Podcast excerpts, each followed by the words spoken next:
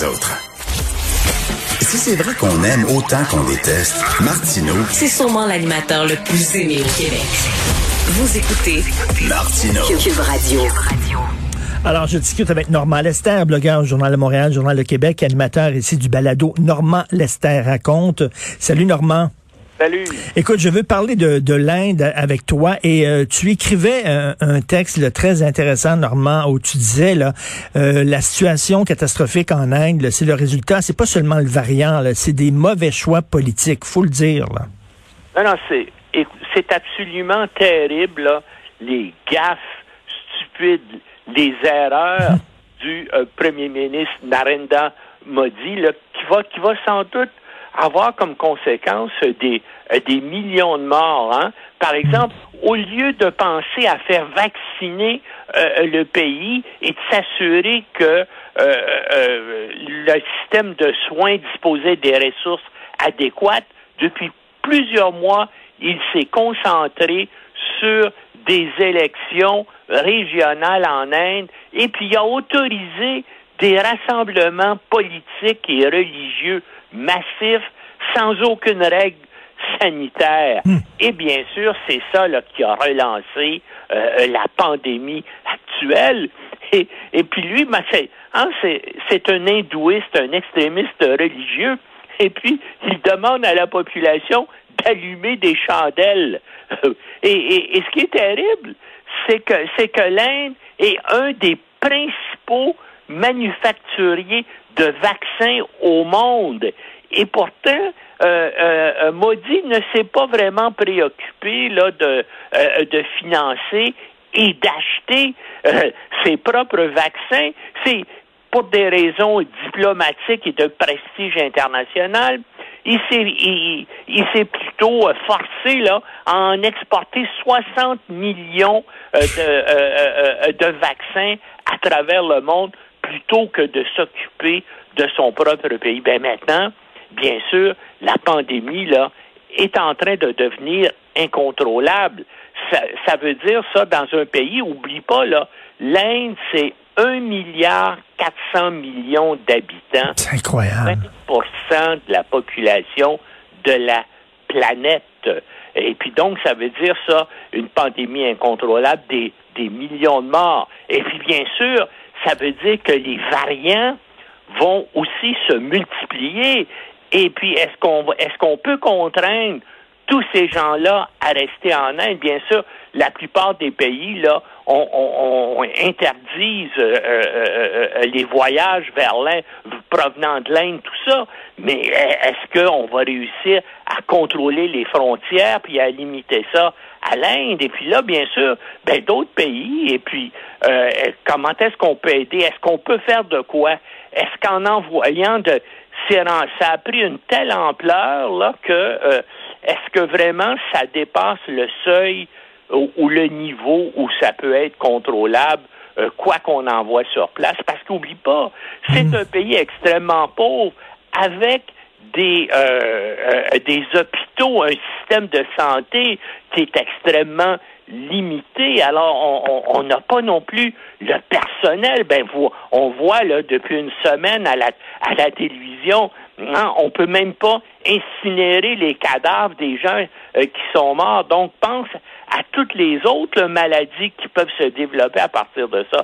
Non, c'est une situation vraiment euh, euh, catastrophique et, menaçante. Tout à fait. Il y a des gens qui disent, mais c'est épouvantable de leur fermer les frontières parce que ces gens-là, ils veulent fuir leur pays, ils veulent partir, et ils peuvent aller nulle part. Mais, mais tu sais, on n'est pas comme pendant, tu te souviens, la, la- la Deuxième Guerre mondiale, il y avait un bateau avec des Juifs qui avaient quitté l'Allemagne et qui voulaient euh, aller aux États-Unis, qui ont été rejetés, qui ont été rejetés en Europe, qui ont été euh, repoussés ici au Canada aussi. Finalement, ils sont retournés en Allemagne, ils sont tous morts dans les camps de concentration. Mais sauf que c'est parce s'ils viennent ici, ils vont peut-être nous, contaminer, là. En tout cas, comme je te dis, c'était il y a des problèmes euh, éthiques, des problèmes moraux qui Ben vont, oui. vont se poser. Et puis dans mesure où on a besoin aussi euh, dans plusieurs pays, euh, euh, euh, les États-Unis, l'Union européenne, euh, la France, la Grande-Bretagne ont envoyé là des, euh, des vaccins, ont envoyé de l'oxygène, tout ça. Euh, Mais comme je te dis, si ça atteint un niveau critique, là, à un moment donné, tu te dis, euh, est-ce que j'ai besoin de ces ressources-là? Dans mon pays ou est-ce que qu'est-ce que ça me donne de l'envoyer en Inde parce que ça atteint un niveau tellement effrayant que peu importe, ça ne fera pas euh, de différence là s'il y a plus de respirateurs, s'il y a plus d'oxygène ou s'il y a plus de vaccins. Comment, comment tu peux confiner, Normand, un peuple d'un milliard 400 millions, comme tu dis? Dire, puis la plupart, il y a bien des gens là-dedans qui ont même pas, ils vivent dans la rue, ils ont même pas, ils peuvent pas se confiner, ils ont pas, ils ont pas de toit sur la tête. Ben oui, puis, ça, c'est une partie significative de la population. Donc, ça ne peut que prendre encore plus de, euh, euh, d'ampleur. Ça s'en va vers une situation épouvantable avec des conséquences imprévisibles pour le reste de la planète. Non, on se demande comment ils vont se sortir de ça. Les fours crématoires, tu vu, n'arrivent plus à fournir. Même d'ailleurs, euh, ça n'a pas été fait, ces fours-là, pour chauffer 24 heures sur 24, 16 jours par semaine. On dit que les cheminées sont en train de s'effondrer de ces fours crématoires-là. Donc, on brûle les gens dans la rue, on brûle les cadavres dans la rue. Là c'est terrible. Puis, euh, comme je te dis, puis euh, euh, il y a des gens, ben moi je trouve vraiment les journalistes sont allés sur place et qui font des informations extrêmement courageux parce que, premièrement, pendant un certain temps, ils ne peuvent plus revenir, ils sont pris là. Oh non, non, on vit une, une, situation vraiment unique là dans l'histoire. Et comme je dis, et je répète, c'est 20% de la population mondiale.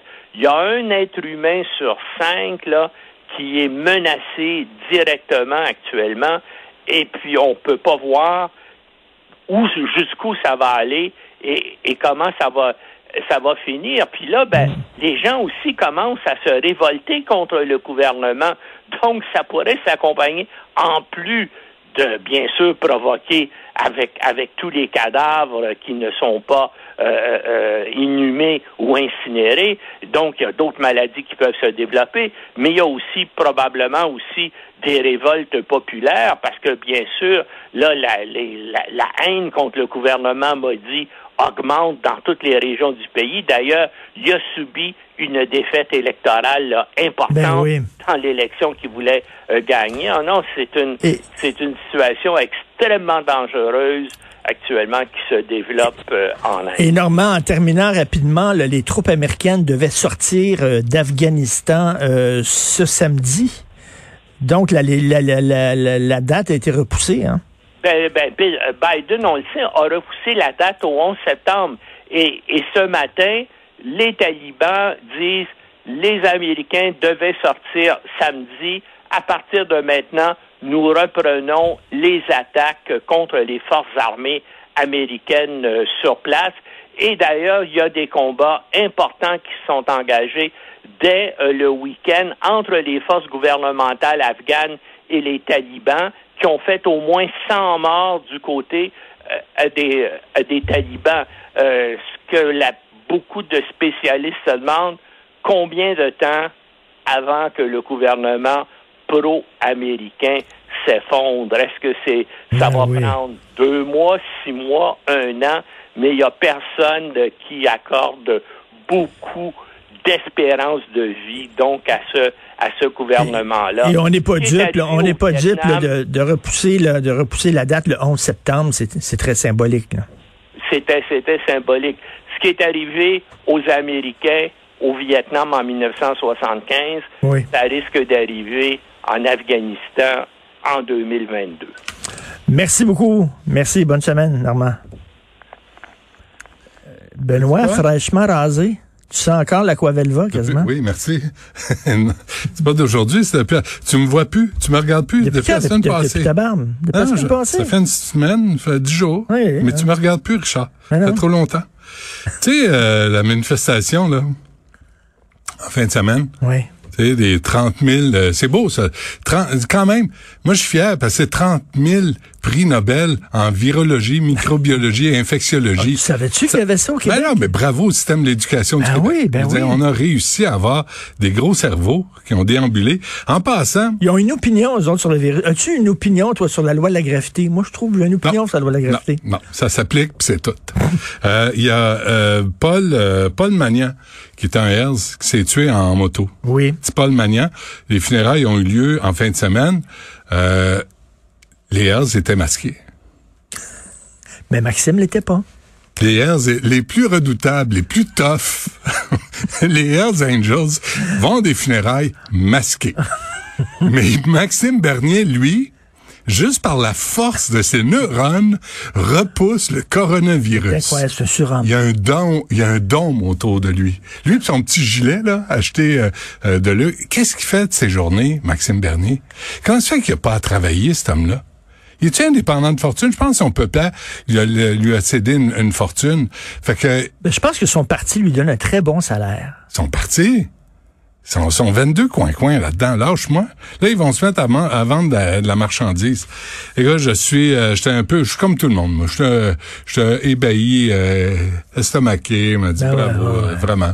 Euh, il y a des choses. De toute évidence, il y a des choses qu'on comprend pas et que ces gens-là ont compris. Mais, mais surtout là, tu sais ils sont tannés. Ben justement, c'est parce que fais attention, parce que si tu fais pas attention, ça va durer plus longtemps. Non, non, non. Mon, un enfant de 5 ans comprendrait ça. Je suis tanné d'attendre au feu rouge. Oui. Fait que puisque je suis tanné d'attendre au feu rouge, il va changer au vert. Ben oui. La force, la force du mental. Du ah, ah alors, de quoi tu vas nous parler? Ah, qu'est-ce que tu dis à propos de ton époque? Là, c'est euh, Michel Sardou disait je hais mon époque. Ouais, et, ton époque c'est réciproque. Euh, on va parler à Mario qui est résident de Chicoutimi. Il y a eu deux, euh, il y a des courses de chars, il y a des douchebags, les silencieux modifiés, tu sais tout ce que j'ai eu dans la vie là. Chicoutimi là, c'est le ça Laval, il y en a partout. Ça arrive ça, il y en a partout. Euh, du monde qui écœure les autres parce qu'ils ont besoin de prouver quelque chose. Tu sais, ouais, c'est ça. Mais il y en a deux qui sont gravement blessés pendant la course de rue. Euh, la police est finalement intervenue. C'est long. La mairesse dit, je sais pas quoi faire. Ben, je sais pas quoi faire. Laisse ta place à quelqu'un qui sait quoi faire. tu euh, fait qu'on va en parler à Mario euh, tantôt à 10h30. À 11h, Nancy Bédard de la FIC des infirmières. C'est vrai qu'elles ont reçu une offre bonifiée du gouvernement? Je pense pas. Puis, euh, tu sais, l'Omerta, là, de Parle pas trop ben fort. Oui. Dis-le pas trop. Ben oui. on va lui en parler. Et à midi, on a une porte-parole de la Fondation Marie-Vincent. Je sais pas si tu as vu ça la semaine passée. C'est une nouvelle, là. Moi, j'ai jumpé, là. 500, c'est Harold Gagné qui a écrit ça. 500 enfants qui attendent, sont en attente pour euh, de l'aide parce qu'ils ont vécu un abus sexuel. Ah ouais. 500. Il y en a depuis deux ans. 500. Là, la Fondation Marie-Vincent qui vient en aide à ces victimes-là dit on aurait besoin de 700 000 dollars et sept intervenantes. Thierry Vandal a travaillé 10 ans à Hydro-Québec. OK? 10 ans très bon salaire, un demi-million, quelque chose de bien. Depuis 2015, il est à, la retraite à 450 000 par année.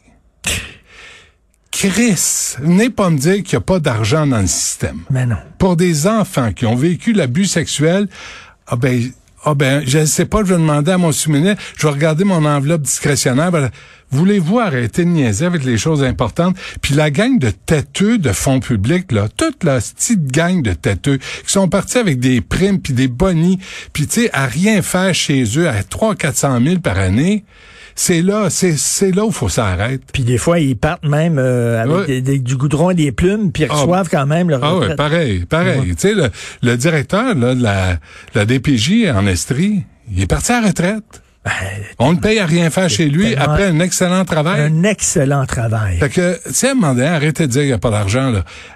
Choisissez où on le met. Toute la gang de la SAQ, là. Toute la gang de la SAQ. Il y a Mme Gagnon, là, qui vient accueillir une allocation dans, dans le rapport annuel de 2020, 488 000 allocation de transition. Calvaire, Richard. Ah, ben, bien fait sa job parce que regarde, la preuve, quand tu vas acheter du vin, où c'est que tu vas? À SAQ. C'est ça. Donc, tu vois, elle, elle attire le monde. Elle, a- elle a réussi à Mais attirer le monde. Hydro-Québec, l'Auto-Québec, c'est à un moment donné, là, ça devient indécent. Ça devient indécent quand on cherche de l'argent pour aider les plus vulnérables dans notre société. Que ce soit les petits pits, que ce soit les personnes âgées, ça n'a pas d'allure. Fait on va, on va aborder ça aujourd'hui. C'est gratis. Tu as l'air de bonne humeur. Excellente humeur. On dirait que t'es en maudit. Non. Non? Non, mais, mais- non, mais, non, mais cherchez pas d'argent pour aider les Mais petits non. pits. Ça, ça, ça a juste pas d'allure, tu sais. Tu sais, Gilles Julien a fallu qu'il quête le ministère de la, Santé, alors qu'aujourd'hui, Aujourd'hui, on épouse l'approche de pédiatrie sociale de Gilles Julien. Il y a 18-19 ans, tu te souviens, on l'avait fait au Frontiera au début, début, début. Puis euh, il, se battait contre Ben la oui. DPJ. là. Aujourd'hui, on a comme compris que la pédiatrie sociale, pas nécessairement retirer les enfants des familles, puis essayer d'aider les familles en général, ça marche mieux. Puis il se battait même contre des syndicats. là. Même à gauche, il était mal Ouais. vu. Ouais. Euh, alors, euh, on va t'écouter, bien Oh, ben, sûr. Hey, euh, Félix Séguin me disait qu'à à manifestation, il y a un gars qui a vendu des t-shirts, il a fait imprimer 100 t-shirts. Il faut se libérer avec un « et », avec accent aigu. tu sais quoi le pire? Il Tu- vendait ça. Tu sais quoi le pire? Ceux qui en ont acheté. Ils ont dit, hey, maman, on va, on va mettre ça dans un cadre. Il faut y libérer. Euh, oui. Alors, euh, merci à ma fabuleuse équipe à la recherche, la, Carl. la, la Reine des Neiges. Libéré. oui, c'est vrai, on va finir là-dessus sur la Reine La, des la Reine Neiges. des Euh, Neiges, qui est le thème du Parti populaire du Canada. Je ne sais pas comment ça s'appelle, le Parti de Maxime Bernier. Et le Parti conservateur du Québec. Ouais. C'est un peu le chef aussi. La reine, oui. La Reine des Neiges est un peu le, la chef du Parti populaire du Canada. À la recherche, Carl Marchand, Maude Boutet, merci. Et à la réalisation à la console, Achille Moinet. On se reparle. Max, faut que Maxime l'apprenne par cœur. Maman me dit, pourquoi tu dis Benoît? Pas rire.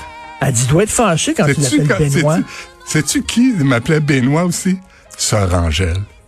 Sœur Angèle, puis moi, là, il a failli se passer quelque chose. T'avais un ticket On s'aimait beaucoup. Oui, j'avais un ticket. Ouais, on s'aimait beaucoup. Euh, et on écoute Benoît, merci.